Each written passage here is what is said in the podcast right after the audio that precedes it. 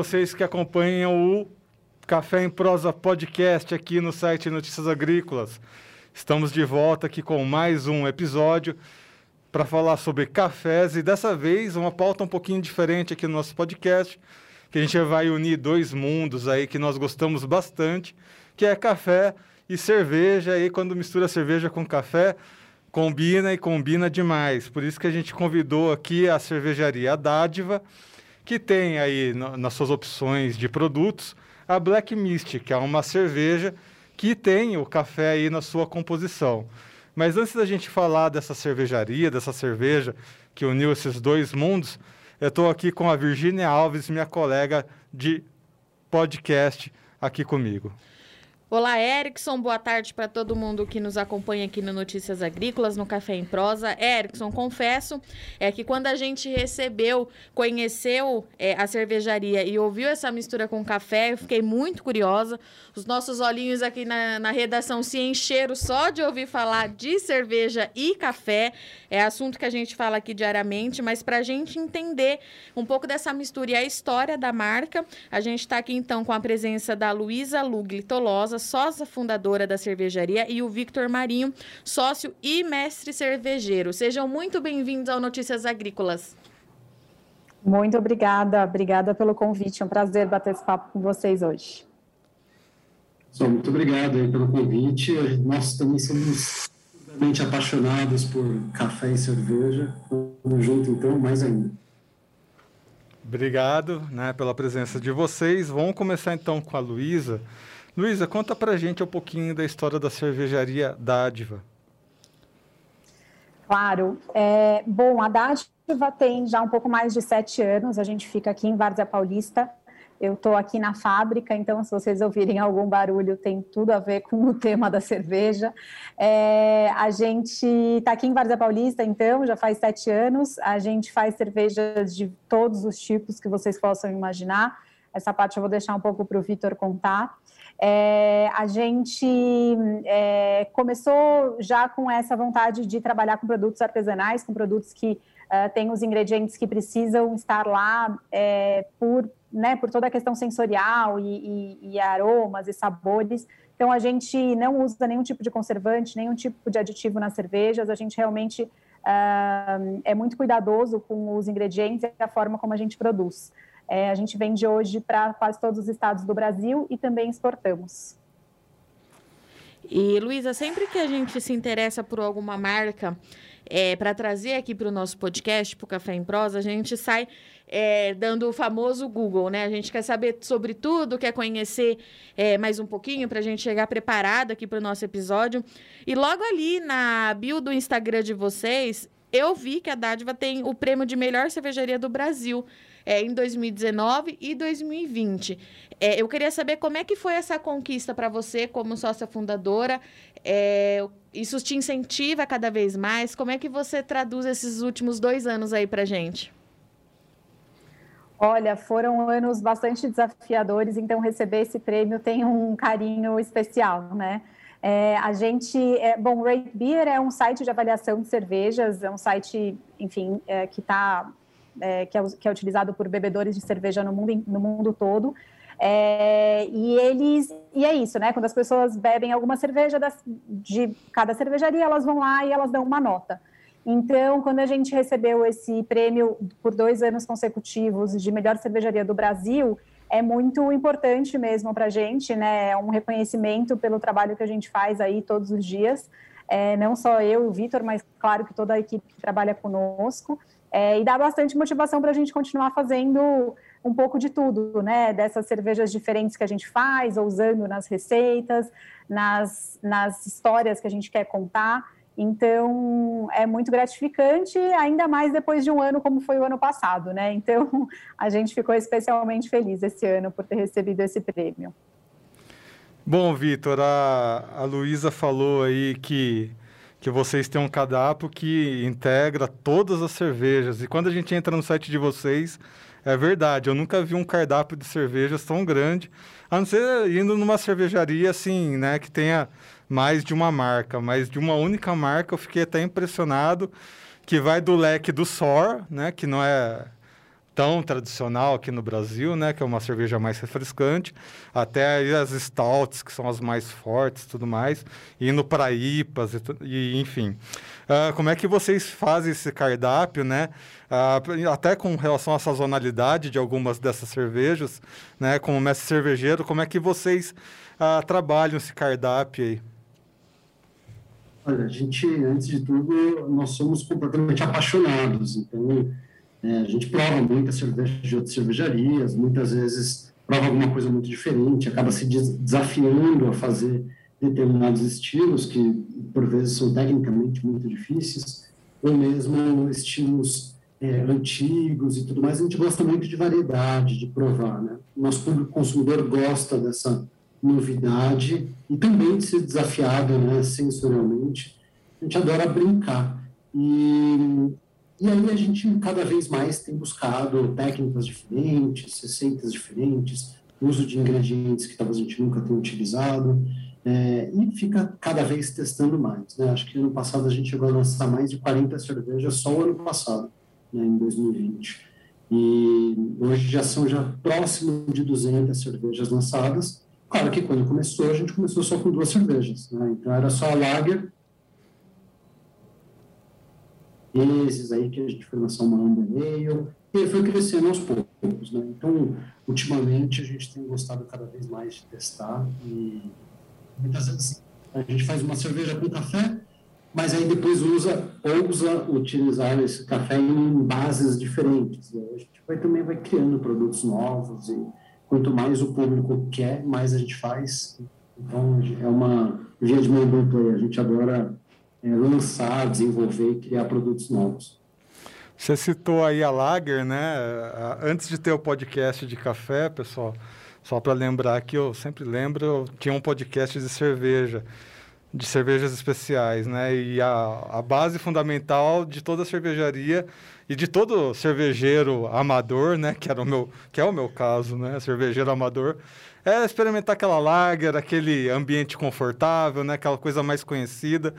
E aí, uh, você como cervejeiro e a Luísa como sócia, né, uh, fundadora, como é que vocês chegaram, né, dessas, dos fundamentos de uma cervejaria para essas experimentações que vocês fazem, até chegar a Black Mist aí, uh, utilizando o café?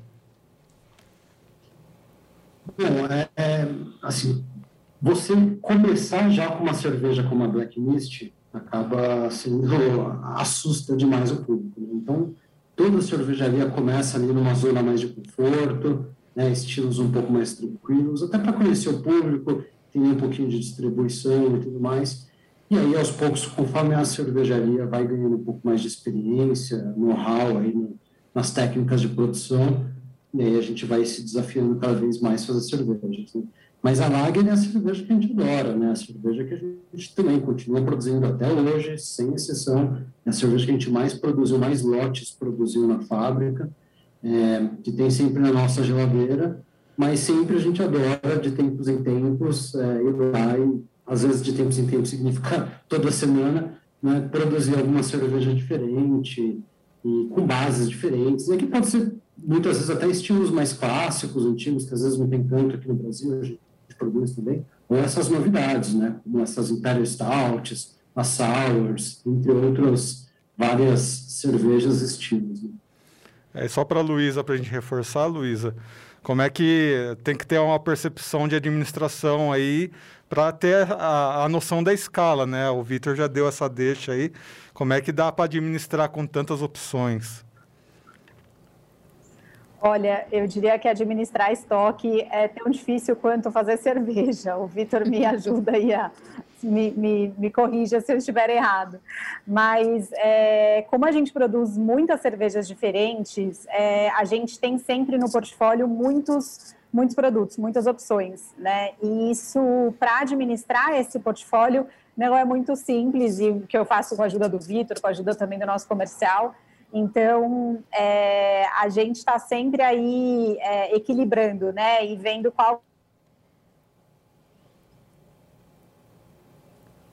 enfim, atual aí de, de pandemia, onde a, a nossa venda de chopp mudou muito, né, nos últimos 14 meses, eu diria, Então, desde março do ano passado, o volume de chopp reduziu bastante, teve aí algumas é, oscilações durante o ano passado, mas ainda é muito mais baixo do que sempre foi. Então, conviver também com essas diferenças, né, com essas mudanças que sempre existiram, claro que a pandemia deixou essas mudanças um pouco mais rápidas e mais drásticas, mas sempre teve muita mudança né, de comportamento do consumidor e a gente foi sempre se adaptando. É, desde antes também, né, quando a gente começou, a gente, a gente fazia cerveja em garrafa. E aí a gente, um tempo depois, alguns anos depois, percebeu que, na verdade, o mercado queria lata. Né? A gente mesmo começou a fazer muita lata. Então, essas mudanças são muito parte aí da, da nossa vida como empresários da cerveja. E, e é sempre se adaptar né, ao que o mercado está pedindo. Isso não tem como fugir. E Luísa, é, aproveitando esse gancho, é, durante aquela fase de criação, de pesquisa de mercado, para entender a que público que vocês iriam atingir com essa cerveja nova, é quando que vocês perceberam é, que seria um bom negócio unir esses dois mundos, né, do café e da cerveja. E outra coisa que eu queria saber de vocês é qual que é o perfil do consumidor da Black Mist? Vocês já conseguiram decifrar quem é o cara que vai lá e compra esse tipo de cerveja? Virgínia, eu acho que eu vou aqui começar a resposta, mas vou também passar para o Vitor, que eu acho que ele é, pode contribuir bastante com essa história da, da criação né, de novas cervejas. É, a gente, é, eu acho que assim, a gente conversa bastante com dois públicos diferentes, tá? A gente conversa com um público que é um público uh, que está, às vezes, começando na cerveja ou que não quer beber cervejas muito diferentes. Então, a gente tem uma linha de produtos muito voltada para esse público. Uh, são cervejas mais leves, mais refrescantes, com menos complexidade de sabor, uh, com toda a qualidade necessária, mas menos complexidade. É aquela cerveja leve que você gosta de beber no final do dia. Bom, pelo menos eu gosto de beber uma cerveja leve, fácil, tranquila no final do dia, depois de um dia que às vezes, né, é um furacão, tudo que eu quero é uma cerveja fácil. Já teve muita, muitos desafios durante o dia. E e aí a gente também fala bastante com o público, que é o que a gente chama de um público mais cervejeiro, né? Que é o público que gosta de novidades. E esse público, é, ele gosta das IPAs diferentes, ele gosta das stouts diferentes. E aí é que a gente se abre para utilizar novos ingredientes, né? E o café é um desses ingredientes, né? Acho que o café é um ingrediente que a gente já conhece, né? Que está na vida, que está na nossa vida como sempre esteve, né? Acho que é, é, é, um produto muito cultivado no Brasil, tem uma história muito importante no nosso país. E a gente começa a olhar, né, quando a gente começa a olhar outros ingredientes, o café é logo um deles, né? Aí acho que se o Vitor quiser comentar um pouco mais sobre a Black Mist, é, como foi a criação dela, né? É, acho que muito... A Black Mist, na verdade, ela teve uma antecessora, a Black Mist, que era uma cerveja que chamava Golden Stout. Toda stout ela tem que ser escura. É, o estilo nasce daí. E, bom, eu adoro o Cold Brew, é, gosto bastante. A gente recebeu um, o pessoal do Isso é Café, que era uma antiga cafeteria que tinha aqui em São Paulo. É, eles é, queriam, faziam um Cold Brew que eles vendiam na, no café deles. E aí a gente resolveu fazer essa brincadeira, né? Também, óbvio que inspirado em outras cervejas de fora do país, que, que eu já tinha provado, a gente resolveu fazer esse teste. E aí a base de uma cerveja clara, é, que é muito legal, que quando você olha de, você bebe ela de olhos fechados, você sente o aroma ali de olhos fechados, você sente o sabor e o aroma de uma stout, sendo uma cerveja clara. Né? Então é uma coisa, é uma, é uma surpresa que você tem de você não entender exatamente. O cold brew ele faz esse efeito né, junto com um pouco de nibs de cacau, um pouco de baunilha. Essa foi a primeira cerveja da dádiva que a gente fez com café. E uma cerveja que acabou saindo de linha, né? A gente, o Isso é Café, infelizmente, nem existe mais, mas a gente foi foi uma parceria muito legal que a gente fez. E aí foi aí que a gente começou a aprender. A gente fez o cold brew dentro da fábrica, inclusive a gente invasou enlatou esse cold brew, era com nitrogênio líquido, um super desafio técnico produzir né, um cold brew dentro de uma cervejaria. E, e aí a gente criou a Black Mist, ela surge de fazer um cold brew direto na própria cerveja. Então, ao invés de deixar as 18, 20 horas de infusão do café a frio, né, na água, que é o caso do cold brew, a gente faz exatamente esse processo com a cerveja. Então, a gente pega uma cerveja de uma base escura, uma base robusta, um Imperial Stout, e faz a infusão a frio de 18 a 20 horas é, com esse café. E, e aí a cerveja passa por esse processo. Né? A cerveja é o meio de, de produzir o cold brew. E foi muito legal. A cerveja fica com esse café super vivo no aroma, no sabor. É uma cerveja maravilhosa. É aí, Vitor, acho que é nesse ponto que eu queria comentar com você, dar uma reforçada nisso, que quando a gente pensa em stout, já vem de direto à escola britânica, né? A Virgínia morou na Irlanda, ela deve lembrar muito bem que lá tem uma cerveja muito famosa, tem até nome de livro aí e tal. É, não vamos citar aqui para não fazer propaganda de graça para os outros, mas enfim. E a gente está comentando, né? E aí eu queria saber, né? Quando você tem essa mistura com o café, você acha que a gente foge muito? A, a, intenção é fugir um pouco dessa escola britânica, é dar o gostinho brasileiro, né? Que o café é nosso, tudo mais. Uh, como é que você vê esse, essa perspectiva com relação à história Stout, né? A essa degustação da Stout em si? É, esse, esse estilo, ele nasce, essa cerveja né, que você citou aí, irlandesa, ela é um estilo que a gente chama de dry stout, é uma cerveja de 4,2% de álcool, super leve e refrescante, que inclusive recentemente a gente chegou a lançar uma cerveja muito parecida, desse mesmo estilo. E é uma cerveja leve, refrescante, que tem esse toque da, do malte torrado, né, da cevada torrada. Então, essas notas de café, elas já aparecem na cerveja né? ela já, já é uma associação relativamente óbvia é, né, da cerveja escura, que tem essas notas de torrado, é, do café, por vezes um pouquinho de chocolate também. Então, você pega, mesmo dentro da escola britânica de cervejas, eles criaram, há muitos anos atrás, a versão mais forte né, dessa dry stout, que são as Imperial Stouts. E aí você tem uma cerveja com 8, 9, 10%. O mercado americano, né, os Estados Unidos, ele revoluciona, ele pega esses estilos clássicos ingleses é, e potencializa, né, é, a, deixa muito mais agressivo, coloca muito, é, não só juntos, né, que são essas outras adições na cerveja, mas pega o estilo base e potencializa suas características.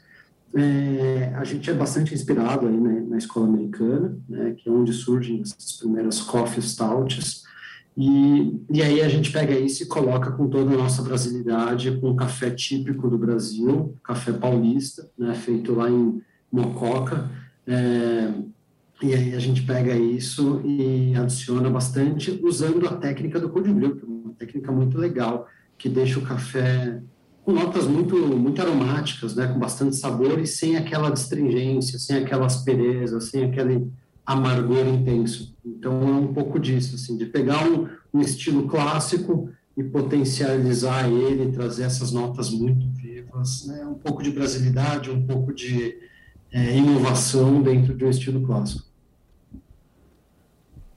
E e, Vitor, eu queria entender um pouco mais como é que você pesquisou sobre o setor de cafés é, para colocar na sua cerveja. É, teve uma pesquisa assim direta com o setor produtivo? É, você foi em parceiros que você já sabia que poderia dar certo? Como é que foi essa junção do lado da produção? Você é, é, consumidor de café especial? Foi daí que surgiu a sua vontade? Conta um pouquinho para gente como é que você deu o start nisso. É, não, de fato, eu e a Luísa, nós somos consumidores de, de café especial, a gente adora. É, então, aqui em casa sempre tem, tem Clever, aqui em casa tem Clever na fábrica, é, tem o V60 Raro, então a gente tem as, os métodos de extração diferentes, a gente adora isso, sempre gostou.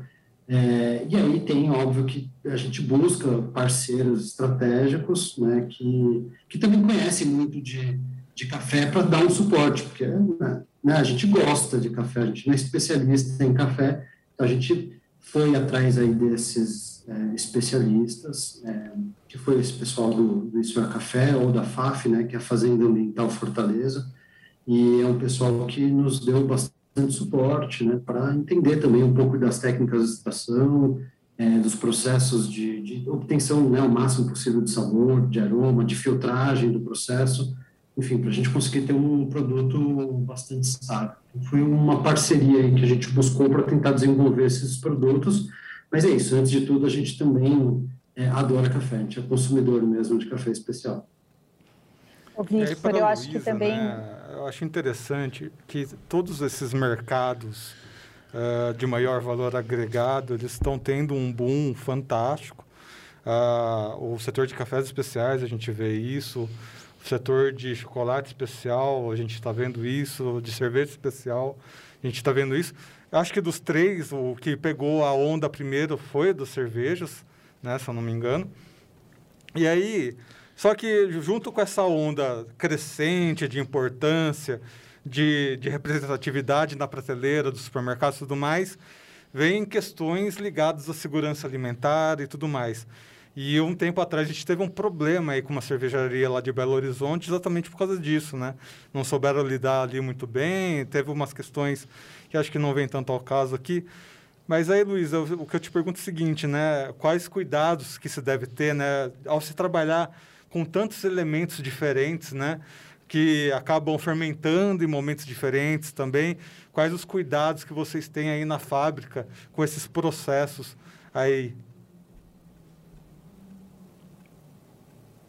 É, olha, eu acho que uma das coisas que a gente é, implementou faz alguns anos, é, muito por iniciativa do Vitor, foi um laboratório com análises microbiológicas aqui dentro. Então, assim, a gente sempre teve um pequeno laboratório que fazia ali algumas análises mais, é, mais pontuais. É, e a gente melhorou bastante, é, e hoje a gente tem pessoas que são 100% dedicadas ao laboratório, ou seja, que fazem análises é, da cerveja dos ingredientes que a gente adiciona à cerveja, é, dos equipamentos, das mangueiras, de tudo que a cerveja passa, a gente testa de tempos em tempos para a gente poder ter certeza se esse equipamento está limpo, como ele tem que estar se o ingrediente está sem nenhum tipo de é, microorganismo que possa fazer mal à cerveja, né, que possa trazer algum tipo de defeito sensorial, que possa, enfim, estragar a cerveja, né? Então, assim, a gente implementou uma divers, é, diversos procedimentos aqui dentro para ter certeza do que a gente está produzindo, de como está sendo produzido e do que a gente, qual é o estado do ingrediente que a gente está adicionando à cerveja, né? é, não só para testar, mas obviamente para garantir a qualidade desses, desses ingredientes. Então, acho que isso é fundamental. É, foi um passo de qualidade muito importante que a gente deu aqui dentro já faz alguns anos. É, e certamente isso contribui não só para a gente ter certeza do que a gente está entregando, mas para a gente também conseguir repetir. Né? Acho que isso é uma coisa importante na cerveja. É, acho que não só na cerveja, mas quando a gente vê é, indústrias que são muito é, inovadoras, né? Eu acho que pode ser difícil, dependendo de como você lida com a inovação, repetir a inovação. E eu acho que quando a gente implementou esses processos internamente, a gente hoje consegue garantir muito mais, né, é, que a gente consegue repetir um produto com a mesma, com as mesmas características, com a mesma qualidade que a gente sempre fez. E, Luísa, é, só para vocês é, entenderem um pouquinho mais da nossa trajetória, o Café em Prosa, ele nasceu no ano passado, no comecinho da quarentena aqui no Brasil.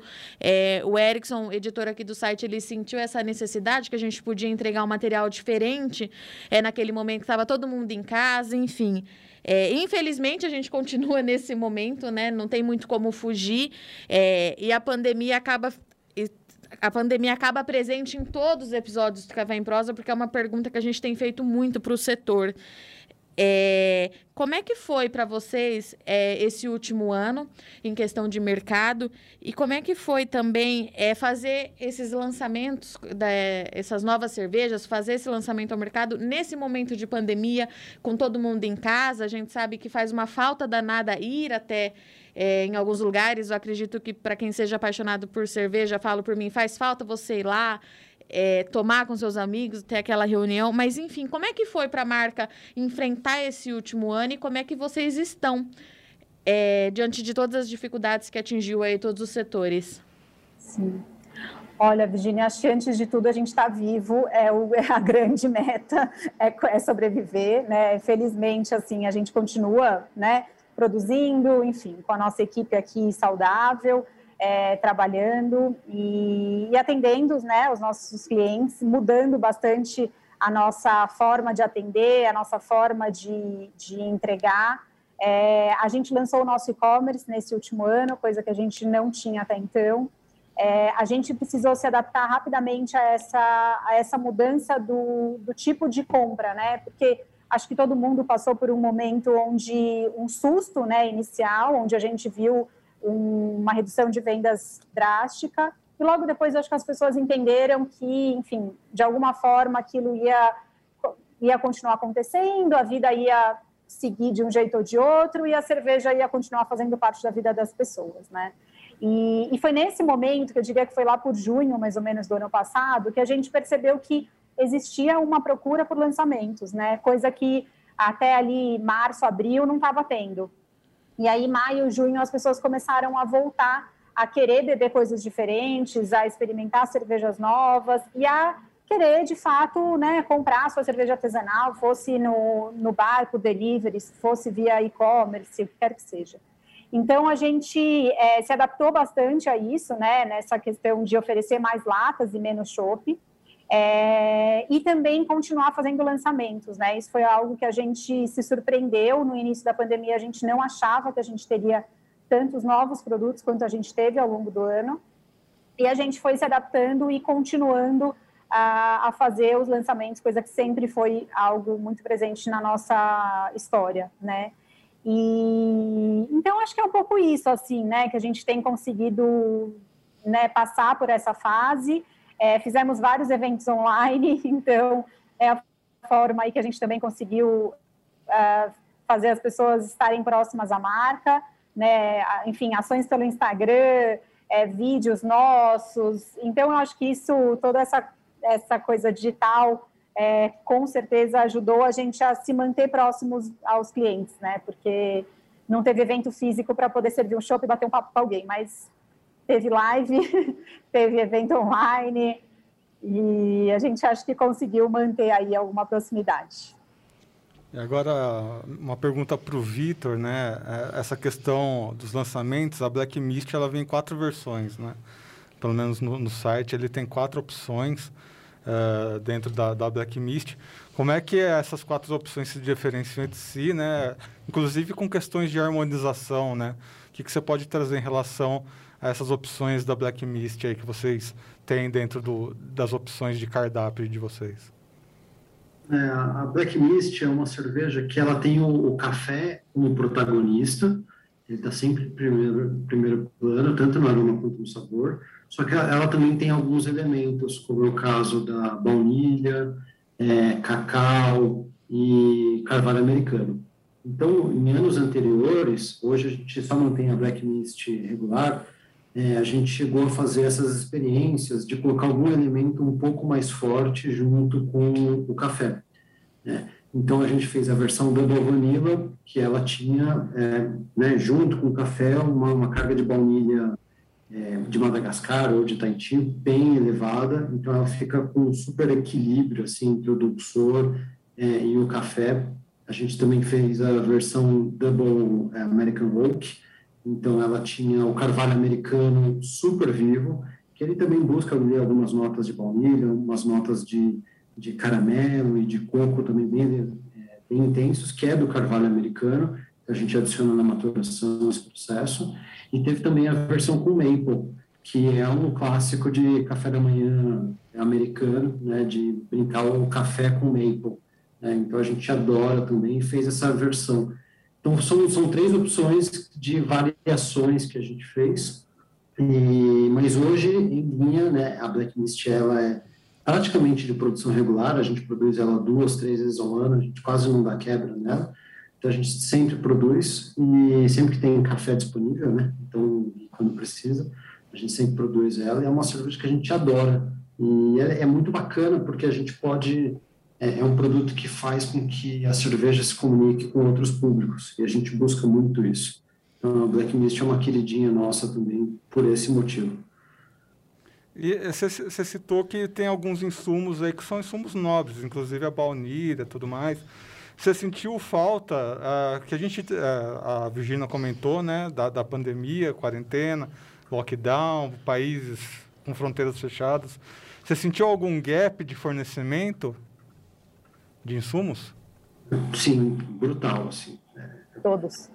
Todos. 100% das nossas matérias-primas é, são importadas ou dolarizadas. Então, por exemplo, o malte Pilsen, que é uma malte base de produção, ele é feito no Brasil, só que uma parte da cevada vem da Argentina e do Uruguai, e aí a cevada é dolarizada. Então, subiu o dólar, sobe custos de matéria-prima e falta fornecimento também. Mas faltou tudo: é, lúpulo, é, lata, rótulo, caixa, todas as matérias-primas, sem exceção, faltaram aí nesse, nesses últimos 12 meses. A gente tem sofrido muito com. Agora, o fornecimento já estabilizou um pouquinho mais, mas os custos subiram proporcionalmente ao aumento de dólar. Foi bem vivo mesmo isso. E, Luísa, como é que fica para administrar tantas mudanças em tão pouco tempo, assim, né? Acho que é uma, é uma pergunta para deixar, inclusive, como um, conselhos, né? Com tanto de micro cervejarias que tem aparecido aí, como é que você soube administrar tantos fatores acontecendo ao mesmo tempo? Uma loucura. Olha, eu não sei se eu tenho um conselho, acho que eu estou aberta a conselhos também, porque Só vai. bem difícil. Olha, não, mas assim, foi muito. É, eu, acho que, eu acho que a primeira notícia assim, que a gente recebeu de, de quebra de matéria-prima, de embalagem, deu aquele susto, depois a gente já começou a ficar mais esperto e, sabe, começou a antecipar um pouco isso, né? Mais do que a gente normalmente anteciparia, essas compras, né? Então, acho que esse foi um, um, uma primeira um primeiro ponto, assim, né? Claro que a gente também está sempre conversando com pessoas do mercado, então você começa a perceber o que já está mais, mais em alerta, né? É, e aí, claro, né, fazer preço já é algo super complicado. A gente já vinha de um ano de 2019 que foi um ano difícil, né, um ano onde acho que é, a gente viu um aumento da oferta de cerveja artesanal muito maior do que o aumento da demanda. Então, a gente já vinha de um ano com muita concorrência, com uma concorrência por preços baixos, então um ano difícil de reajustar preço. Aí começa a pandemia, não dá para reajustar preço, daí o, o, custo começa a aumentar, você vai aumentar preço durante a pandemia, então assim, foi difícil. É, o, que a, o que a gente acabou tendo como prerrogativa, né, que no fim acaba ajudando a gente a, a explicar isso para o nosso cliente, e o cliente também já está de alguma forma esperando, é quando as grandes empresas, né, as grandes indústrias, é, os dois maiores produtores de cerveja que a gente conhece, também reajustaram preços né, no segundo semestre do ano passado. Então, claro, quando o mercado todo começa a falar que né, Ambev e Heineken estão subindo preços, poxa, ok, quem é a dádiva para subir preços, sabe? Isso, no fim, é, acaba ajudando a gente a justificar algum tipo de reajuste, o que a gente também ainda segurou bastante. A gente só foi reajustar preço agora no começo do ano. É, e ainda assim, nem de tudo que a gente deveria. Mas é aquela coisa, né? Reajustar preço precisa, mas também tem uma questão de, de demanda, né? De pressão comercial que é difícil de lidar. Estamos aí tentando equilibrar as coisas, mas estou aberta a, estou bem aberta a conselhos. Se algum ouvinte quiser me dar um conselho, por favor.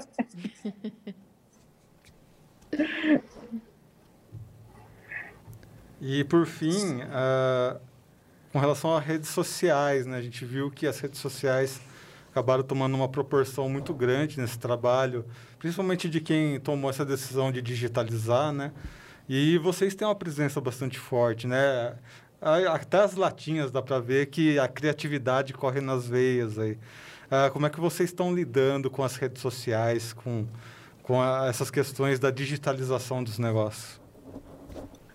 Olha, Eric, só acho que assim, as mídias sociais foram, é, foi a nossa principal, o, o, nosso Instagram, né, foi o nosso principal canal de, de comunicação com o nosso cliente, né, com o cliente final, principalmente.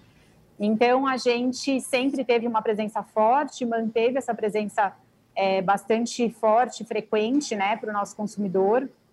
É, e não só postando stories ou postando no feed e tal, mas também criando interação com os clientes, né? É, aquela coisa, o box de pergunta, é, fazendo vídeo respondendo dúvidas que os clientes têm, perguntando o que eles querem beber, né? Qual é o estilo que eles querem, qual é o próximo estilo de uma linha que eles gostariam de, de ver a gente lançar. Então, acho que tudo que a gente pôde fazer que recebesse, né, que interagisse com o cliente, com o nosso consumidor final, a gente fez e continua fazendo, é, porque com certeza isso tem aí ajudado a se aproximar, né?